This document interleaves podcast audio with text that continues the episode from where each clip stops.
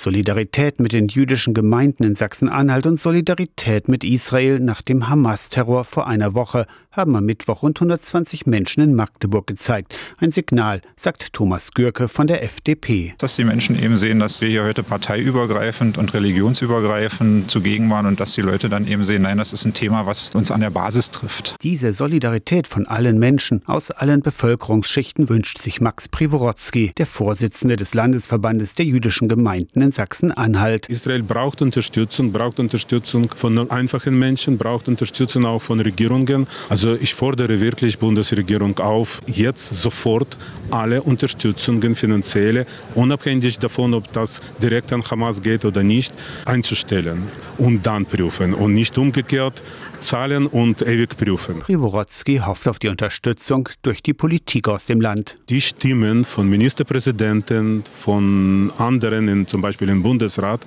was Finanzierung von Palästinensern betrifft, das entscheidet selbstverständlich nicht das Land Sachsen-Anhalt, sondern der Bund. Aber dass Stimme aus Sachsen-Anhalt in diese Richtung klingt. Im Bundestag hat Bundeskanzler Scholz gestern ein Verbot für die Hamas und eine weitere Gruppe angekündigt. Richtig findet Tobias Krull, Vorsitzender der deutsch-israelischen Gesellschaft Sachsen-Anhalt. Weil es für mich unerträglich ist, dass ein solcher Terrorangriff gefeiert wird und Süßigkeiten an Kinder verteilt werden, während gleichzeitig Kinder unter einem Jahr verschleppt werden äh, und entführt werden. Das ist äh, für mich menschlich unfassbar einfach. Aus der Kirchenredaktion Torsten Kessler, Radio SAW.